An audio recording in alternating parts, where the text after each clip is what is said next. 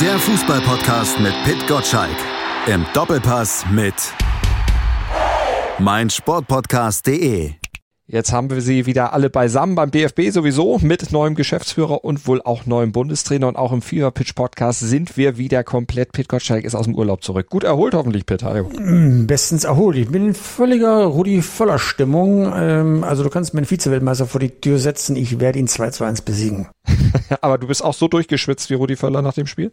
Äh, natürlich, ne? Also äh, Rudi gibt alles, also sind wir doch verpflichtet, auch alles zu geben. Und komischerweise geben plötzlich die Spieler auch alles, was bei seinem Vorgänger ähm, Hansi Flick ja noch nicht mehr der Fall war. Und jetzt bin ich mal gespannt, wenn denn der Bundestrainer feststeht, und es wird ja wohl Julian Nagelsmann sein, dass sie auch für ihn durchs Feuer gehen und äh, schwitzen dabei. Wer vielleicht auch schwitzt, das fragen wir ihn gleich, ist unser Gast heute, der Sportbüroleiter West der DPA, Holger Schmidt. Hallo Holger. Grüß dich. Holger, schwitzt. Ich schwitze nicht. Nein. Gut klimatisiert. Im Moment nicht. Gut klimatisiert, ja. Du bist ja nicht nur Sportbüroleiter der DPA, du bist auch Chef der Jury, die den Fußballspruch des Jahres wählt. Die elf Sprüche für 2023, die zur Wahl stehen, die sind ja schon feststehend. Äh, haben wir noch eine Chance, mit einem guten Gag heute irgendwie da reinzurutschen? Nee, also äh, wie, wie du sagst, die Top 11 steht fest und äh, auch wenn ich es noch nicht weiß, steht wahrscheinlich sogar schon die Top 2 fest, weil die Abstimmung bis zum 20. war. Und äh, aus diesen beiden Sprüchen, die dann aus dem Jury in dem Online-Voting äh, herausgekommen sind, werden dann Ende Oktober in Nürnberg wird dann bei der Veranstaltung der Fußballakademie der Spruch des Jahres gewählt. Äh, ich Malte, du musst eines wissen, du musst eines wissen. Der Holger äh, schreibt für die DPA. Das müssen wir unseren Lesern kurz erklären. DPA steht für die Deutsche Presseagentur. Er beliefert also alle Zeitungen, quasi alle Zeitungen und Online-Angebote in Deutschland und Fernsehredaktionen. Der hat eine Reichweite. Äh, das ist also absolutes Massengeschäft. So ein Gourmet-Restaurant wie Fever Pitch, weißt du, kommt natürlich nicht da rein in die, auf diesen Radar von, von diesen hochgeistig intellektuellen Menschen, die ja nur auf Größe und Weite gucken. Und wir als kleines Pflänzchen müssen uns da schön im Schatten aufhalten und hoffen, dass wir irgendwann wenn dem, Wenn dem so wäre, wäre ich jetzt nicht hier fit. Na, dann üben wir noch ein bisschen und vielleicht sind wir 2024 dann auf dem Radar. Ihr dürft sogar jederzeit selber einreichen. Ah. Also, das ist erlaubt auf der Seite kann man das ganze Jahr, also jetzt läuft schon die Einreichung für das nächste Jahr. Das Einzige, wo ich den Malte einreiche, ist beim Phrasenschwein im Doppelpass. Und da ist er, ist er quasi Hauptsponsor geworden da. Ja, deshalb bin ich auch schon äh, fast kurz vor der Pleite. Das kann ich mir nicht mehr leisten. Deshalb äh, sage ich am besten heute gar nichts mehr und überlasse Pitt das Ganze. nee, ich habe da noch nie bezahlt. Ich glaube, die Phrasen habe ich mir für heute aufgehoben, wenn es nichts kostet. Echt? Echt? Du hast noch nie, wir haben dich noch nie rangekriegt damals? Nee? Haben wir nee, nicht rangekriegt, nee, Holger? Bisher nicht, nee. Also man, man wirft ja danach immer die, die Euro, die man in der Tasche hat, rein, weil es für einen guten Zweck ist, aber in der Sendung hat es mich noch nicht erwischt. Ne. Da werde ich dem Stefan Effenberg bei nächster Gelegenheit einen schönen Hinweis geben, dass er dich da zur Kasse bittet. Also das kann ich so nicht stehen lassen. Also so ungeschoren kommst du in Zukunft ah, beim Doppelpass zumindest nicht mehr davon. Bei uns vielleicht heute, wir haben ja neulich auch schon mal überlegt, ob wir nicht auch sowas ähnliches einführen, aber bisher haben wir es noch nicht gemacht. Mal gucken, vielleicht lassen wir dich heute dann äh, ja gleich auflaufen und werden dich ah, hinterher Aber den Maßstab hat Mike Franz jetzt gesetzt. Ich weiß nicht, ob ihr das gehört habt, aber mhm. er hat jetzt, er war jetzt äh, Experte bei der Frauen-Bundesliga und hat dort am Mikrofon ähm, bei Christina Rang gesagt, jedes Mal, wenn er das Wort geil sagt, wirft er 20 Euro in einen Topf, was hinterher einem guten Zweck zugute kommt. Also der Junge wird richtig pleite gehen, wer ein bisschen weiß ist, geil gehört quasi zu seinem Grundwortschatz dazu, so wie guten Morgen sagen. Und das wird teuer für ihn. Also das können wir schon mal versprechen hier. Mike äh, Franz wird schön bluten müssen. Auch schon Gast bei uns hier im Viva Pitch Podcast gewesen. Vor einem Jahr, glaube ich, war er mal da zum Auftakt der letzten Saison, wenn ich mich richtig erinnere. Aber das könnt ihr gerne alles nochmal im Archiv natürlich nachhören und nachgucken. Die Folge gibt's natürlich noch. Aber jetzt kümmern wir uns um Aktualität und natürlich um, wie vorhin schon angekündigt, das Amt des Bundestrainers. Also es wird ja wohl, das pfeifen die Spatzen von den Dächern, Julian Nagelsmann. Die Verkündung soll dann ja auch bald offiziell erfolgen. Holger Fachlich, glaube, da sind wir uns alle einig, ist Nagelsmann über jeden Zweifel erhaben. Aber glaubst du, dass er die Mannschaft hinter sich kriegt? Kann er die Kabine gewinnen, die er ja angeblich in München mal verloren hatte? Ja, viele sagen, er hätte sie nicht verloren. Also das, ähm, man weiß es nicht, ob das damals auch so ein bisschen vorgeschobener Grund war. Ich glaube schon, dass er in der Schlusszeit in München einige Fehler gemacht hat Und äh, man kann jetzt hoffen, dass er daraus gelernt hat. Grundsätzlich halte ich sowohl als Trainer als auch als Typ sehr, sehr viel von ihm und, und glaube, dass er, dass er der Richtige ist.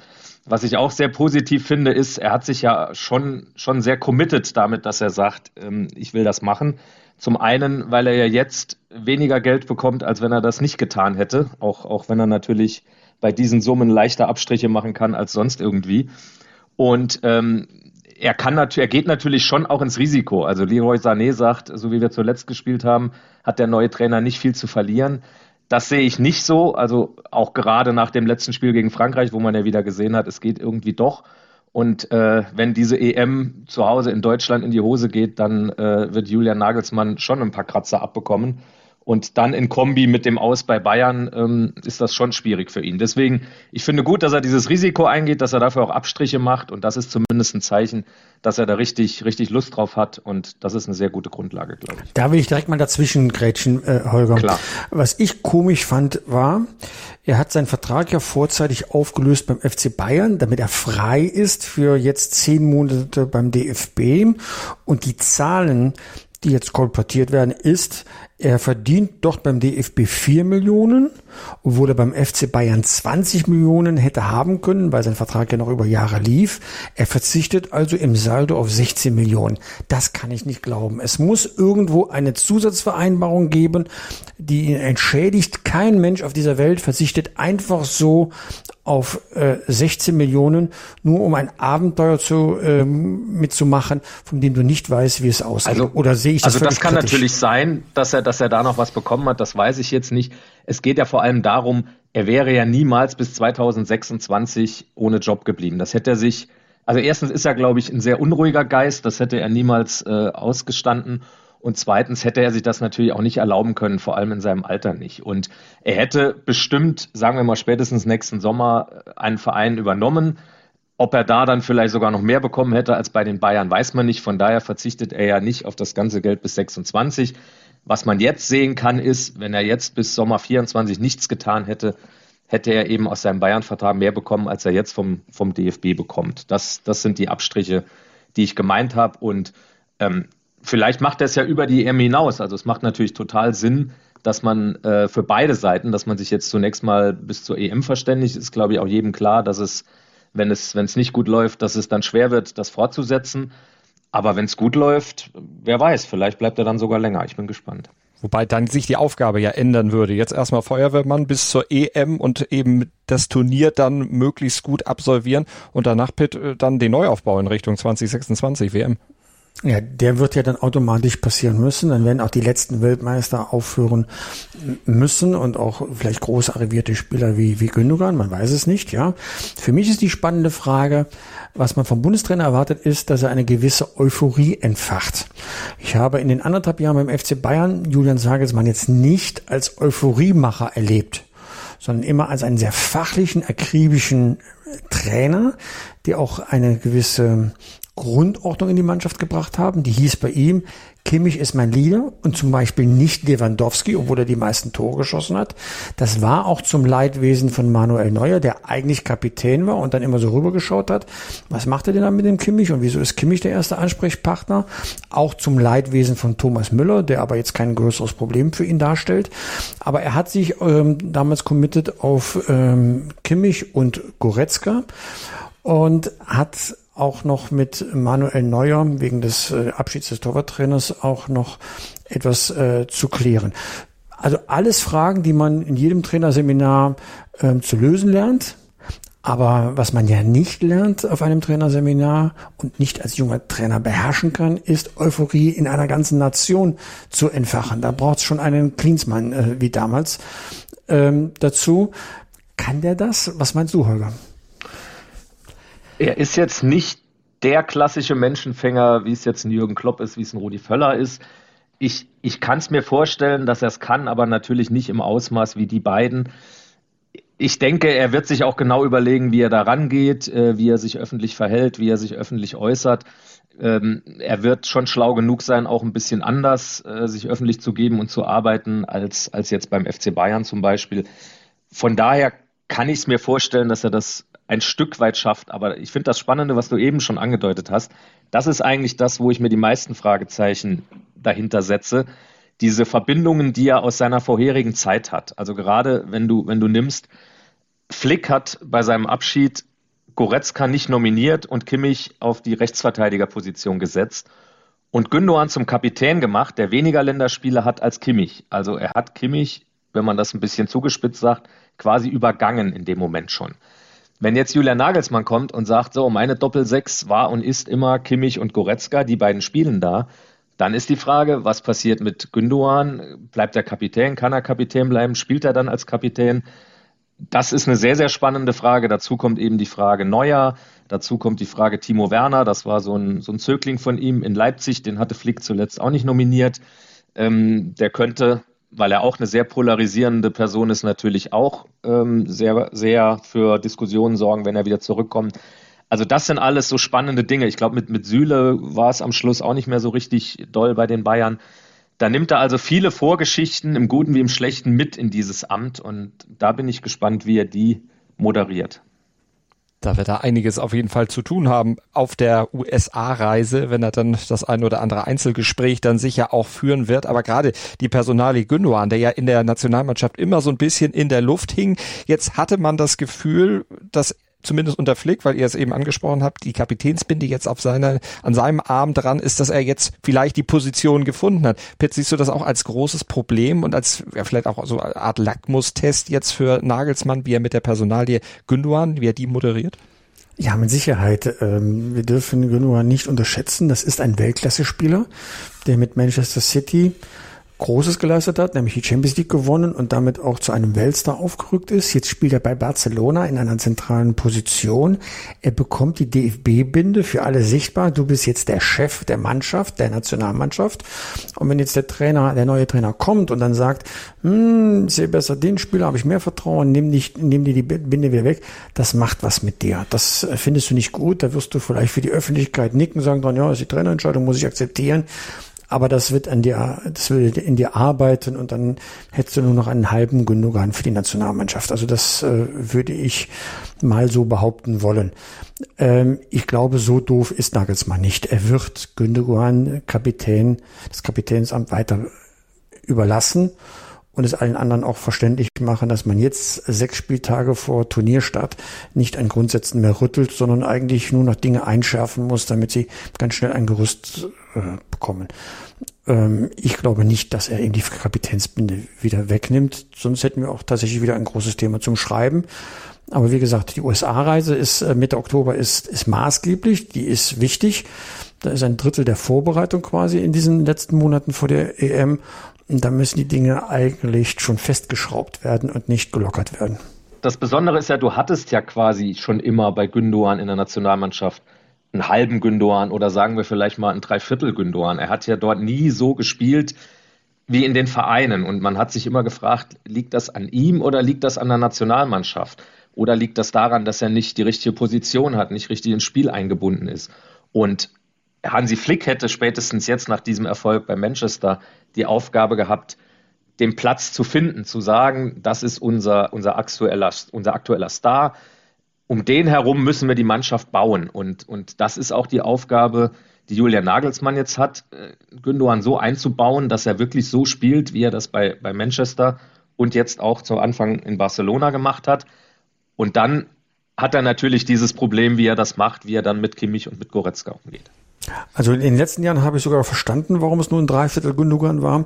Da hat er in der Nationalmannschaft neben Toni Kroos gespielt und äh, der hat noch mal ein paar Mal mehr die Champions League gewonnen und den WM-Pokal. Da bist du immer eine kleine Nummer, wenn du neben dem stehst, ja. Und Groß lässt dich das auch spüren beim Ballverteilen, dass alles über ihn zu laufen hat. Nach dem Großabschied aus der Nationalmannschaft hätte er natürlich auch aufblühen können. Und das muss man dann auch ehrlicherweise sagen das liegt dann nicht immer nur am Trainer, sondern auch am Spieler, dass er die Dinge dann ergreift, die Chancen dann ergreift, die sich ihm bieten.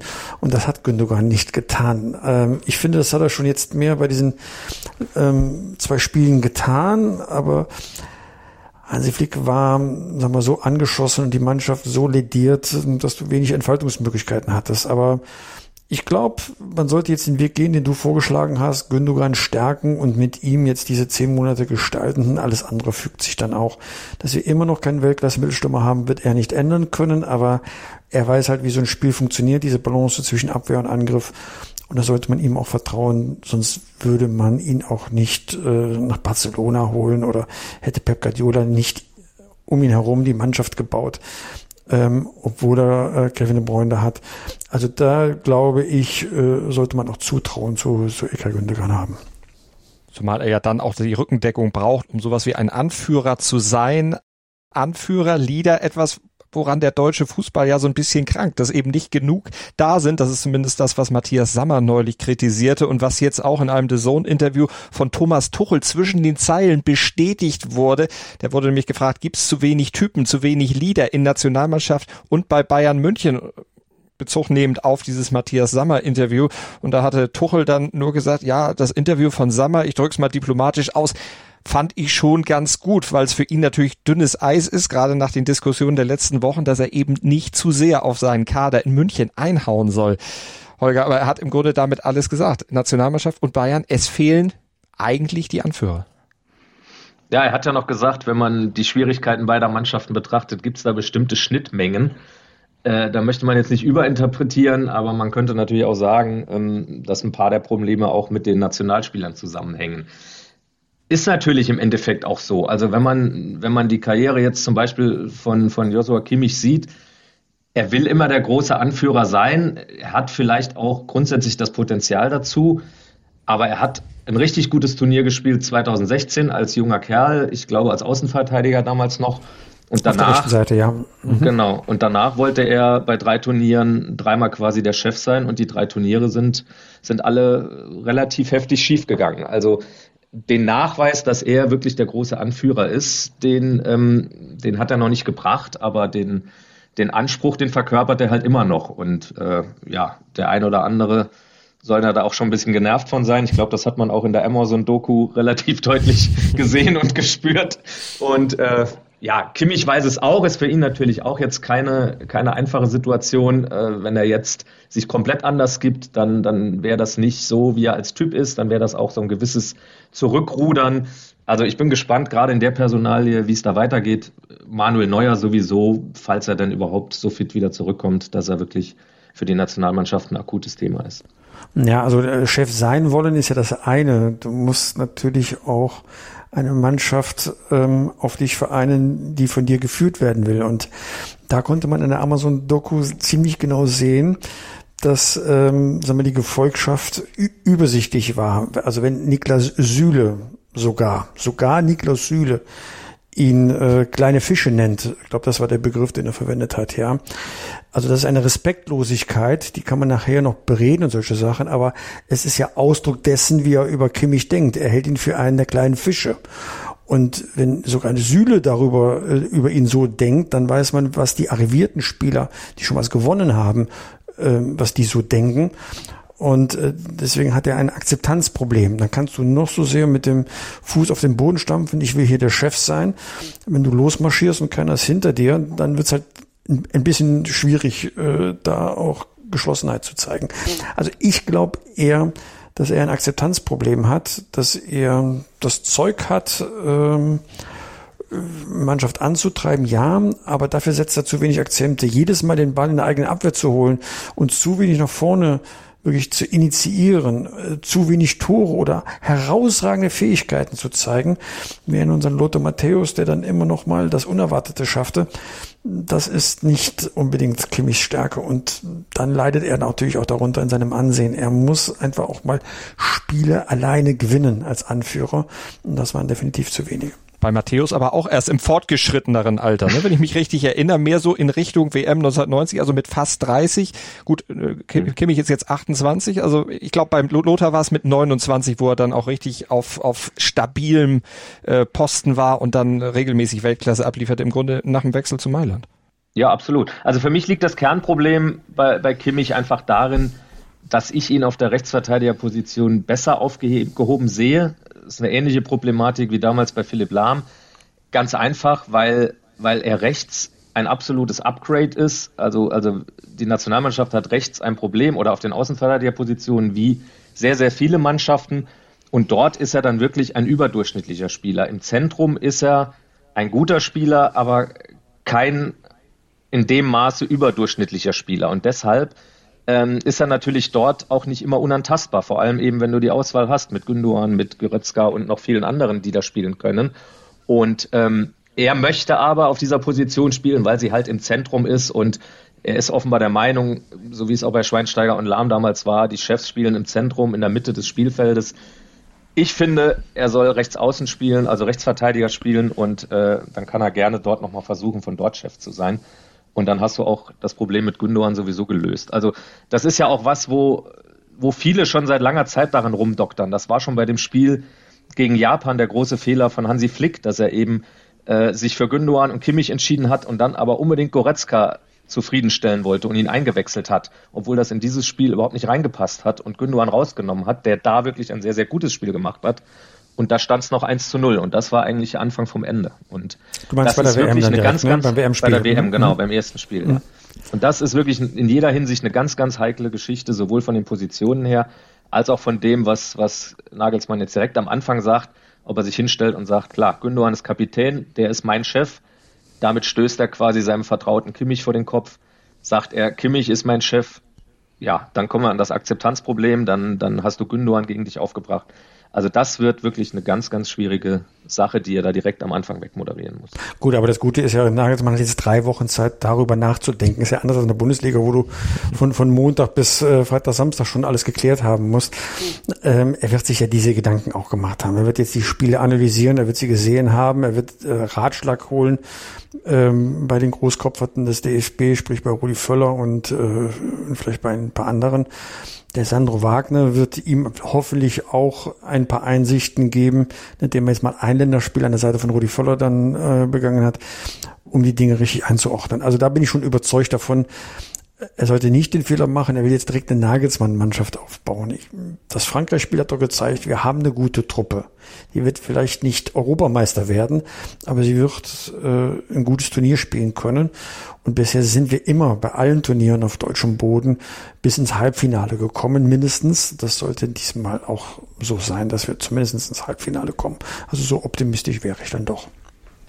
Dann sind wir gespannt, werden dich da natürlich dann auch wieder, wie immer, äh, an deinen Worten messen, wenn es denn zur Europameisterschaft Ist ja klar, du, kommt. du schreibst dir das wieder auf klar, und holst diesen klar. Zettel raus, Malte. Es ist so durch, durchsichtig, was du tust, ja. Lockst mich in so einem Gespräch so auf, auf solche Faden, dass ich was sage und prompt schmierst du mir das wieder aufs Brot, wenn Ich es habe dir dich genehm nicht ist. mal was gefragt, du bist einfach vorgeprescht damit. Ach, so war das. Ach, so war das. Ich schneide Dann natürlich war's Ich würde Holger. glauben, dass sie, Dann dass sie nicht ins Halbfinale kommen. Dann halte ich mal dagegen. Warum nicht? Warum nicht?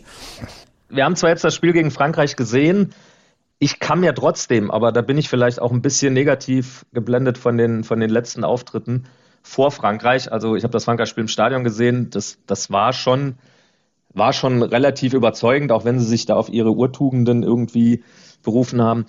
Trotzdem fällt mir schwer zu glauben, dass, dass diese Mannschaft ähm, in einem in einem K.O.-Spiel bei einer Europameisterschaft, dass sie fünf oder sechs Mannschaften im direkten Vergleich schlagen kann. Und mein Gefühl ist, wenn einer von denen kommt, das sind auf jeden Fall natürlich die Franzosen trotzdem, äh, das ist auch England, das ist Spanien, das ist vielleicht sogar die Niederlande, Kroatien.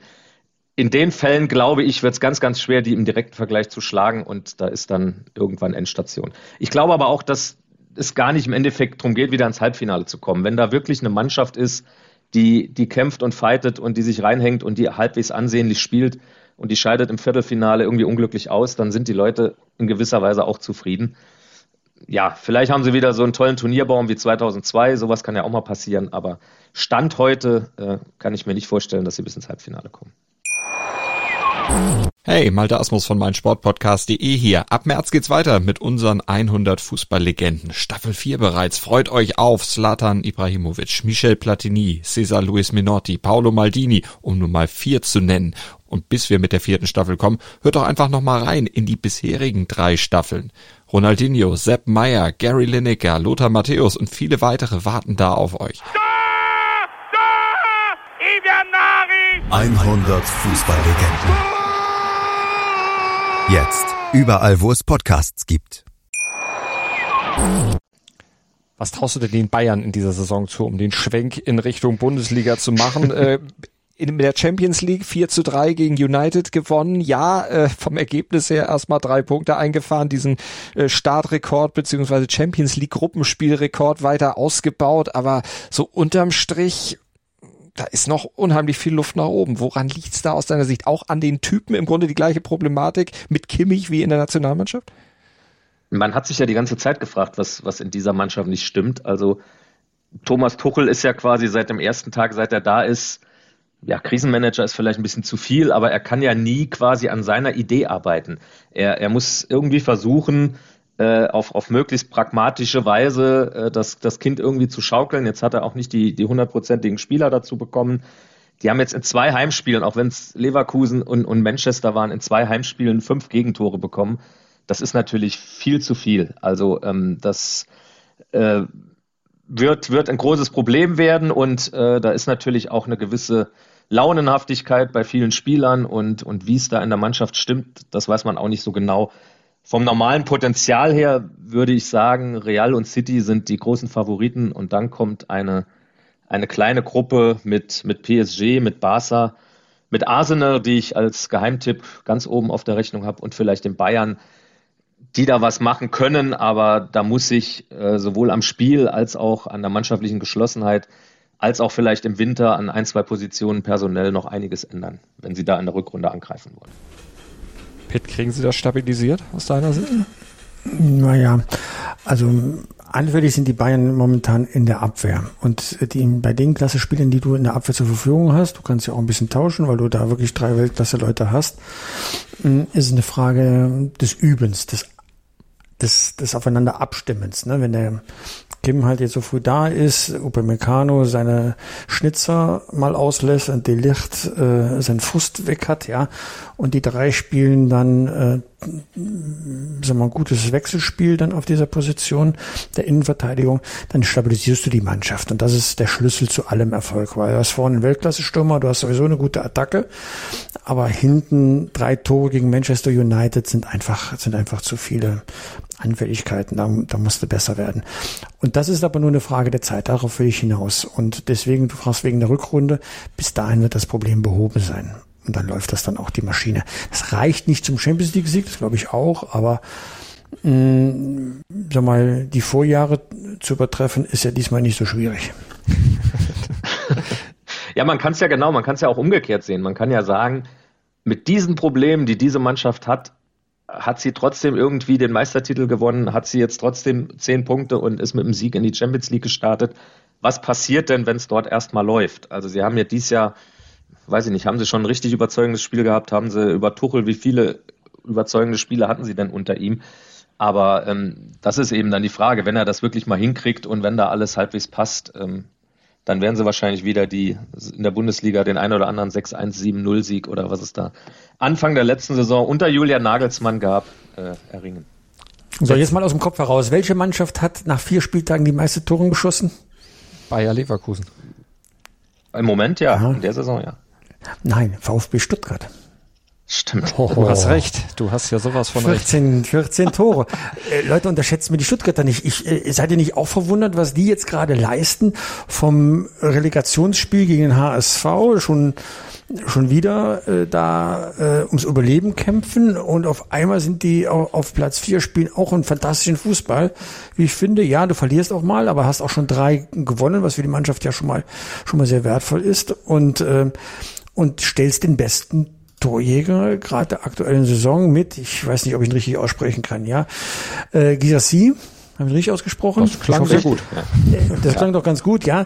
Der schon acht Tore hat, äh, vor Jonas Wind übrigens und Kevin Behrens, völlig überraschend, kein Harry Kane auf Platz zwei und Platz, ja, Harry Kane auch auf Platz drei.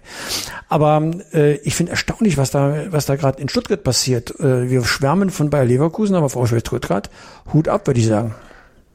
Also ich habe Girassi in seiner Anfangszeit in, in Köln gesehen. Dort wurde er nie so glücklich. Er musste auch immer irgendwie am Flügel spielen, aber man hatte das Gefühl, aus dem wird richtig was. Irgendwie, ich weiß nicht, warum es in Köln nicht so richtig funktioniert hat. Ähm, das ist schon ein wirklich überragender Stürmer. Und ich hatte eigentlich auch erwartet, dass er, dass er im Sommer geht, dass es einen großen Verein gibt, der ihn sich holt. Dass er jetzt acht Tore hat, äh, ich glaube, ist ja irgendwie das erste Mal seit irgendwann in den 60ern. Das ist ja Wahnsinn. Und wenn man vor allem sieht, wie er die macht, das dritte Tor in Mainz, wo er den Ball einfach in die Luft schießt und dann ins Tor köpft, das, das, der Junge hat ja unfassbares Selbstbewusstsein im Moment. Ich hätte die Stuttgarter im Leben nicht so hoch erwartet im Moment und auch so gut erwartet. Aber das ist natürlich für die weitere Saison auch, auch ein super Grundstein, gerade weil das eine sehr, sehr offensiv starke Mannschaft ist, die eben viele vielleicht wieder im Abstiegskampf erwartet hätten und die jetzt an Punkten schon eine so gute Basis hat, äh, dass sie mit relativ wenig Druck spielen kann.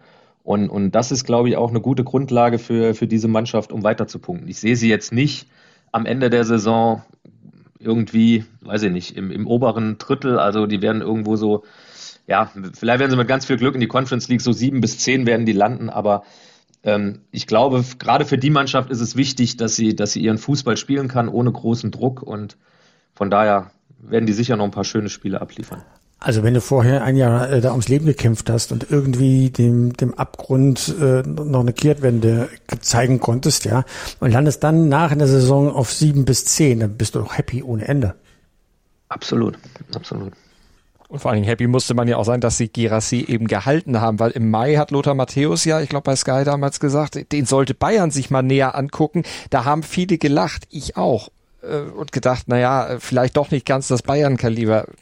Also da muss ich auch mittlerweile ein bisschen Abbitte leisten. Pitt hat bestimmt nicht Man gelacht. lacht auch nicht, wenn der Rekordnationalspieler etwas sagt. Also das ist ja schon wieder eine Unverschämtheit von dir, ja. Weißt ja ich bin ja schon gewohnt, dass du, dass du lachst, wenn ich was sage. Das ist ja völlig berechtigt, ja. Aber nicht, wenn der Rekordnationalspieler etwas sagt. Malte, das sind, das sind, das sind Grundlehren des Fußballs. Wenn du auch 150 Länderspiele gemacht hättest, und die hast du wahrscheinlich noch nicht mal im Stadion gesehen, dann darfst du über Lothar lachen, aber bitte da akzeptieren. Ich, und jetzt mal im Ernst, er war ja mal mein Kolumnist, als ich noch bei Sportbild war. Und wenn er mir sagt, achte mal auf den Spieler, Spieler, die habe ich meistens zum ersten Mal gehört. Der hat den Per Mettersacker schon auf dem Schirm gehabt da war an Bundesliga-Stammspieler und geschweige denn Nationalspieler noch nicht zu denken. Der hat den besonderen Blick da drauf und da sollte man wirklich sehr ernst nehmen, wenn er sagt, ähm, den sollte man sich etwas genauer angucken. Das, der weiß schon, wovon er spricht. Der hat ein, der hat schon ein gutes Auge und das wundert mich auch nicht bei den Trainern, die er hatte, bei den Erfahrungen, die er hatte, bei den Erfolgen äh, bitte nicht lachen, wenn Lothar Matthäus etwas sagt. Der wird oft unterschätzt, weil äh, er so fränkisch redet.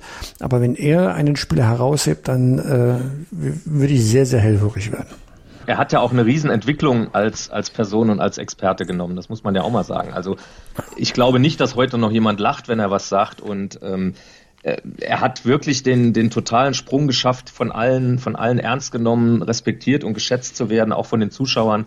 Also da hat er in den letzten drei, vier, fünf Jahren nochmal eine ganz große Entwicklung genommen, finde ich. Und, und was Absolut. du eben sagtest, der ist nicht das Kaliber des FC Bayern. Ich finde, das ist so ein bisschen auch das Problem des FC Bayern in den letzten Jahren, dass sie, dass sie Spieler suchen müssen, die auf das Kaliber kommen können oder das Potenzial für dieses Kaliber haben. Ähm, es ist natürlich eine harte Verhandlung gewesen wegen Harry Kane, aber um auf Harry Kane zu kommen, brauche ich keine, keine Sportchefs und keine Scouting-Abteilung. Und der FC Bayern muss auch nicht nur gucken, dass er die Spieler holt, die, die sowieso schon Weltklasse sind, weil sie sagen, das ist unser Anspruch. Sie müssen die Spieler holen, wo, wo sie eine gewisse Fantasie haben, die könnten wir in ein paar Monaten, in einem halben Jahr auf dieses Level bringen und die haben das Potenzial dazu. Und ich hätte Gerassi genau wie, wie Boniface gerne mal da gesehen und, und äh, mal geschaut, was dann in einem halben Jahr oder Jahr passiert. Oder, oder Matistel, da hatten sie es, da hatten sie diese Fantasie. Ich glaube, das wird mal ein ganz großer. Aber, aber machen Sie es nicht genau mit Matistel so, dass Sie ihn geholt haben? Ja, er ist jetzt nicht Stammspieler, aber Sie bauen ihn auf und jedes Mal, wenn er reingeschmissen wird in, ins Spiel, kommt ja was von ihm, kommt ja ein Push dann hinein. Da machen Sie doch genau das, was du da anmahnst. Oder genau. meinst du, das ist immer noch zu wenig? Das, da machen Sie es, aber, aber sonst sehe ich da ein bisschen zu wenig von. Also das, ähm, das ist das, glaube ich, das ist ja auch wahrscheinlich ein Grund, warum sie, warum sie Christoph Freund geholt haben, der eher so der Typ Perlentaucher war und dass, dass er eben mal Spieler findet, die vielleicht fünf oder zehn oder 15 Millionen kosten und äh, dann in wenigen Monaten später oder in ein, zwei, drei Jahren später dann deutlich mehr wert sind. Das, was Borussia Dortmund zum Beispiel seit mehreren Jahren macht und jetzt ja zuletzt bei Bellingham auch wieder geschafft hat, der natürlich jetzt in Dortmund, du kommst aus dem Westen, beobachtest das, hinten und vorne fehlt, ne? Absolut. Also man sieht ja allein, wie der, wie der Junge bei Real eingeschlagen ist. Das ist ja Wahnsinn. Der hat ja vorgestern schon, äh, ich weiß gar nicht, wie viele Saisontore gemacht, auch fast immer die entscheidenden in der Schlussphase. Also man hat ja in, in Dortmund das so ein bisschen, bisschen lapidar hingestellt. Naja, der geht jetzt und er ist ja auch noch so jung und äh, vielleicht ist er auch gar nicht so gut und er ist ja auch ein komplizierter Typ und wir werden schon irgendwie ohne den auskommen. Ich glaube, im selben Maße, wie er Real bereichert hat und eben niemand geringeren als Real, in mindestens im selben Maße fehlt er als, als Typ und als Spieler dem BVB. Das, das sieht man im Moment sehr, sehr deutlich. Wo also er fehlt dem BVB aktuell mehr als Haaland im Vorjahr gefehlt hat. Mhm. Wo hapert's noch aus deiner Sicht bei Borussia Dortmund? Wir haben das Spiel gegen Paris gesehen, diesen ja doch sehr mutlosen äh, Auftritt. Viele haben gesagt Angsthasenfußball. Ja, also im, im Kern hat man es natürlich gesehen, war es für die aktuellen Kräfteverhältnisse und für das aktuelle Leistungsvermögen das Richtige, dass, dass Edin Terzic auf diese, auf diese Fünferkette gesetzt hat. Und dann, wenn du so spielst und auf Konter spielst, dann brauchst du natürlich vorne auch, auch eher zwei schnelle Spieler, als dass du da vielleicht einen Füllkrug reinstellst. Aber trotzdem, es, es geht ja da auch in erster Linie um das Signal. Also du hast der Mannschaft in dem Moment signalisiert, Leute, es geht hier nur ums Verteidigen. Wenn wir hier mit 0-0 rauskommen, dann ist alles super gelaufen. Und das ist natürlich auch nicht das, äh, das Verständnis, das, das Borussia Dortmund haben, haben sollte. Und was mich auch gewundert hat, ist dann eben, wenn man sieht, wie, wie Matthias Sammer sich in der Halbzeit zu Recht über, über die Arbeit der beiden Stürmer echauffiert hat, dann hätte er da natürlich auch viel, viel früher handeln müssen. Also es stand da noch 0-0 und äh, vielleicht hat er gesagt, wir machen jetzt mal so weiter. Aber vom Spiel hat es da nicht so wirklich gepasst. Also da ist die Frage, traut er sich in dem Moment nicht so recht, die rauszunehmen oder, oder sind die Alternativen mhm. nicht so richtig da? Ähm, wie gesagt, also es hat ja bis zur Halbzeit soweit alles funktioniert. Aber das ist natürlich nicht das, wie Borussia Dortmund sich darstellen will, auch nicht in dem Spiel bei Paris Saint-Germain. Peter, das ist Wasser auf die Mühlen der Terzic-Kritiker. Ja, aber ich überlege in solchen Momenten, wie ich wohl argumentiert hätte, wenn er voller Mut angefangen hätte und hätte 0 zu 5 verloren, weil hinten alles offen ist, ja. Dann hätten wir, glaube ich, hier heute gepodcastet und gesagt, Mensch, wie naiv kann man denn in so ein Spiel reingehen? Ne? So. Ähm, schauen wir jetzt mal auf dieses Spiel. Die Taktik ist ja fast aufgegangen. Ne? Ähm, das 0-1 ist echter Beschiss gewesen. Es war kein Handelfmeter für mich. Ich weiß nicht, wie ihr das seht. Also für mich war es nicht. Und äh, das 0 zu 2 äh, war, sag mal, ähm, da sind sie, waren sie schon im Bett, die, die Abwehrspieler, und haben, haben süße Träume gehabt. Äh, du kannst nicht Hakimi so dann durch die Reihen laufen lassen. Das war ja schon wirklich peinlich. Das war wirklich ein Schwächemoment. Aber ansonsten hat das ja standgehalten ich hätte den Elfmeter nicht gegeben und einmal mehr aufgepasst, dann, dann schaffst du vielleicht ein 0 zu 0 und jeder sagt dann, mein Gott, was für ein Bollwerk, da haben sie Nerven behalten, ja. Hat jetzt nicht geklappt. Ich tue mich jetzt schwer, das einfach nur so als Angsthasenfußball darzustellen, wie es viele getan haben, weil ähm, da steht Mappé auf der anderen Seite und äh, da kriegst du, da kriegst du eine Erkältung, wenn der an dir vorbeizieht, eine Lungenentzündung, ja, weil er so viel Geschwindigkeit hat.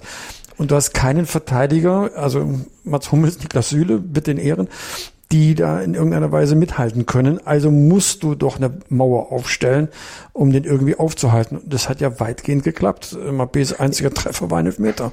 So, also so ja, schlecht war genau, das ja dann das, nicht mit der Fünferkette.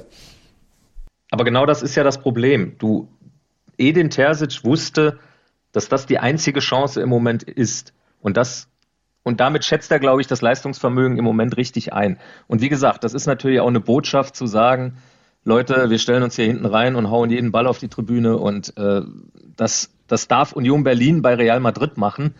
Äh, das darf aber normalerweise nicht, nicht Borussia Dortmund bei PSG machen. Ich glaube auch nicht, dass es aufgegangen wäre. Wenn es den Elber nicht gegeben hätte, dann, dann wäre der Druck nochmal verstärkt worden. Das war ja vor allem nach dem 2-0 auch ein anderes Spiel weil Paris sich zurückgezogen hat und sie hatten ja auch in der Schlussphase nochmal Riesenchancen, die sie dann nicht genutzt haben. Es hätte ja jetzt im Nachhinein auch noch viel, viel deutlicher ausgehen können. Und der größte Fehler, den sie in Dortmund machen könnten, wäre wirklich, das alles auf diesen, auf diesen Elfmeter zu schieben und zu sagen, wenn der nicht gekommen wäre, dann hätten wir hier 0-0 gespielt. Ich bin der Meinung, das hätten sie ganz sicher nicht. Äh, völlig richtig. Trotzdem war der Elfmeter scheiße. Definitiv. Also ich weiß gar nicht, dass man weiß ja gar nicht, selbst wir jetzt regeltechnisch war der richtig. Ich glaube nein, aber es wird ja teilweise behauptet, er sei regeltechnisch richtig gewesen. Beim Handspiel blickt ja keiner mehr durch, aber das ist ja grundsätzlich eine Katastrophe. Gerade eben, wenn du überlegst, in so ein Spiel wird vielleicht von einem Tor am Ende entschieden.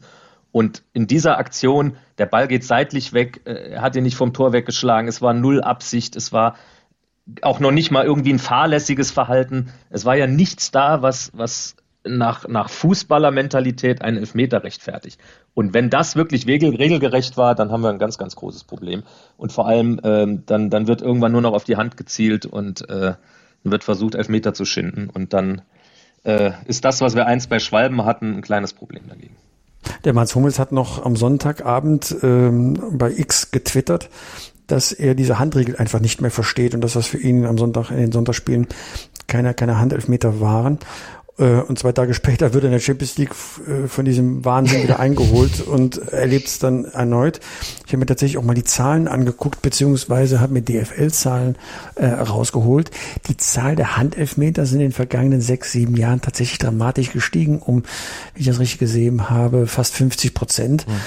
Ähm, weil jetzt natürlich noch mehr Kameras draufhalten, noch mehr interveniert werden kann und so mal die, die jenste, jede kleine Regung, wie jetzt auch, war ja auch wieder Beweis, äh, der dazu geführt hat, zu dem Pfiff in, in Paris, ähm, so ausgelegt wird, äh, dass es Elfmeter war. Ich halte das für keine gute Entwicklung, wenn man nicht sofort erklären kann, was Hand ist, dann wird es halt schwierig, überhaupt Fußballregeln ähm, zu erklären, wo es um den, um den Fuß geht. Ich habe auf der DFL-Seite hm, jetzt mal heute im Laufe des Tages zur Vorbereitung auf den Podcast mal gestöbert. Das ist ein halber Roman, den die brauchen, um zu erklären, wann ist Hand Hand und wann ist Hand nicht Hand. Ja. Und das ist kein gutes Zeichen, wenn du Erklärungen für die Erklärungen des Regelwerks brauchst. Und äh, äh, da können die deutschen Schiedsrichter gar nichts für. Die müssen ja diese Regeln anwenden. Die kennen auch die Regeln. Die können ja auch immer genau sagen, ob Hand oder nicht Hand. Nur jeder wertet das auch nochmal anders äh, oder legt es anders aus. Äh, die Vorgaben kommen aber international von diesem Regelboard, ich glaube der FIFA. Und mhm. ähm, ähm, da ist keine Besserung in Sicht. Und ich finde das ganz, ja, ganz ich, vor allem, es ist doch nicht Fußball, der Sinn, wenn man die Regeln nicht mehr versteht. Ne? Genau. Es ist doch nicht der Sinn, das war in, in 57 Standbildern rauszufinden, ob irgendwem irgendwie der Ball gegen die Hand gesprungen ist. Also dann, dann haben wir ja wirklich ein Problem. Äh, selbst bei Foul, Christian Streich hat mal so schön gesagt, äh, dass er so allergisch auf diesen Spruch mit dem Kontakt reagiert, weil er sagt, es geht nicht darum, dass ein Kontakt da ist. Die Frage ist, ob es ein Foul war. Und das ist, glaube ich, im Moment dasselbe Problem mit dem, mit dem Handspiel. Man guckt nur noch, ob der Ball an der Hand war. Man guckt aber nicht, wie ist er da hingekommen, wie hat sich der Abwehrspieler verhalten und die zwei entscheidenden Gründe, ein Handspiel zu pfeifen, sind ja entweder Absicht oder Verhindern eines, eines Tores. Also wenn, auch wenn das keine Absicht ist und der Spieler kriegt den Ball gegen die Hand und er steht drei Meter vom Tor und man sagt, ohne die Hand wäre der Ball reingegangen, dann sage ich von mir aus auch noch, okay, dann gibt den Elfmeter, weil das Tor wurde dadurch verhindert. Mhm. Aber ansonsten gibt es für mich außer Absicht keine Variante, warum man ein Handspiel pfeifen müsste. Was schätzt ihr, wie viel Handelfmeter wird es am Wochenende geben? Also, also ich glaube, ohne kommen wir nicht aus. Ja, ohne nicht. Das nee. ist man, Drei bis vier, nee. ja. Ja, auch, ne? Schöne Glaskugelfrage. Endlich mal eine vernünftige Glaskugelfrage, Malte. Geht doch. Geht doch. Ich hab geübt, als du nicht da warst. Ja, mit, mit dem Steudel, ne? Genau. genau. Also schon ein bisschen geübt, ne? Glaskugel. Gut. Wir sind verschiedene Szenarien durchgegangen er hat gesagt, das wäre eine Frage, die könntest du stellen. Sehr schön. Ja was ist euer Lieblingsspiel? Wo schaut ihr besonders genau hin, Holger? Oh, diesem Wochenende gibt's gar nicht so die, die Superknaller-Spiele. Also man sieht ja auch, äh, Topspiel ist, ist Bremen gegen Köln, ist natürlich ein interessantes Spiel, ist sicher für, für Sky auch eins mit, mit hohem Zuschauerpotenzial bei diesen beiden Vereinen. Aber ist jetzt nicht das, was man sich normalerweise als, als 1830 Samstag Topspiel vorstellt. Also ich bin, bin auch durchaus gespannt auf Gladbach gegen Leipzig mit der, mit der E-Ball-Rückkehr und auch gerade so, wie sich die beiden Mannschaften so ein bisschen äh, diametral entgegengesetzt gerade entwickeln. Mhm. Äh, da bin ich sehr gespannt drauf und natürlich, was, was der BVB gegen Wolfsburg macht, äh, da bin ich auch sehr gespannt, in welche Richtung das geht. Die Bayern gegen Bochum war letzte Saison sehr torreich in beiden Spielen. Pitball bei dir? Ja, also ich gucke tatsächlich dieses Fernduell an, drei Spitzenspiele gleichzeitig mit eben Gladbach gegen Leipzig sehe ich genauso und gleichzeitig aber Bayern Bochum und Dortmund Wolfsburg. Mm, also das, das wird anstrengend für, weil drei Mannschaften halt unter der Woche in der Champions League gespielt haben. Da kann es die ein oder andere Überraschung geben und das ist ja das, was wir wollen, Überraschungen. Aber da werde ich mir mal die Konferenz gönnen, weil das wird dann sehr spaßig werden, wenn so Spitzenspiele gleichzeitig laufen. Mit Bayern und Dortmund ist, glaube ich, extrem selten die Konferenz. Ne? Das stimmt. Das stimmt. Das stimmt allerdings, ja. ja. Überraschung, auch ein gutes Stichwort. Was wird denn Julian Nagelsmann bei seiner Intronisierung durch den DFB auf der Antrittspressekonferenz an Klamotten anziehen? Wird er mit Uli Stielicke mithalten können, Holger? Nee, er hat ja eher tendenziell früher mal so den Zweck aufgedreht mit äh, schneeweißem Anzug oder was er, glaube ich, mal anhatte. Ähm, ich glaube, er wird, er wird entweder sich ganz klassisch für, für DFB Oberteil entscheiden oder, na, im Anzug kann ich mir jetzt nicht vorstellen. Na, ich glaube, ich glaube, dass er in einem, in einem DFB-Klamotten dort sitzen wird. Fit, was glaubst du? Weiße Sneaker. Weiße das Sneaker. auf jeden Fall. ein weiße Sneaker und ein blauer Anzug. Er wird ganz, ganz seriös darüber kommen. Wenn du für den DFB arbeitest, dann hat das immer noch etwas Ehrwürdiges und das äh, kannst du auch mit dem Verein nicht vergleichen, wo du vielleicht ein bisschen freier bist. Da willst du dem auch gerecht werden, wenn du für den großen Verband arbeitest. Deswegen geht er ja auch dahin. Der hat ja schon erkannt, dass so eine Heim-EM und für den Verband zu arbeiten, dass das was ganz Besonderes ist. Und so wird er sich auch anziehen, wie es Mami und Papi rausgelegt hätten, wenn sie das noch dürften. Nicht Mami und nicht Papi, aber der Pit legt jeden Werktag 6.10 Uhr den Fever Pitch Newsletter raus und zwar ins Postfach bei euch, wenn ihr es abonniert, unter feverpitch.de. Da könnt ihr den Newsletter abonnieren und den Podcast, den kriegt ihr sowieso überall, wo es Podcasts gibt, aber auch im Newsletter verlinkt, donnerstags im Podcatcher eurer Wahl, freitags im Newsletter nochmal explizit darauf hingewiesen und die Texte von Holger, das hatte Pit ja eben schon gesagt, die gibt's auch überall überall. DPA, Holger Schmidt und seine Analysen dann zum Beispiel auch zu den Auftritten von Bayer Leverkusen, aber noch viel darüber hinaus. Holger, vielen Dank für heute. Danke euch, hat viel Spaß gemacht. Pitt. Danke schön, Holger. Ciao. Bis dann. Ciao, ciao. Wie baut man eine harmonische Beziehung zu seinem Hund auf? Puh, gar nicht so leicht. Und deshalb frage ich nach, wie es anderen Hundeeltern gelingt, beziehungsweise wie die daran arbeiten. Bei Iswas Dog reden wir dann drüber. Alle 14 Tage neu mit mir, Malte Asmus und unserer Expertin für eine harmonische Mensch-Hund-Beziehung, Melanie Lippisch. Iswas Dog mit Malte Asmus. Überall, wo es Podcasts gibt.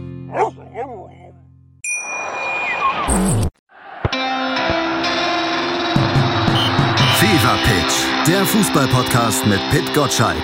Im Doppelpass mit meinsportpodcast.de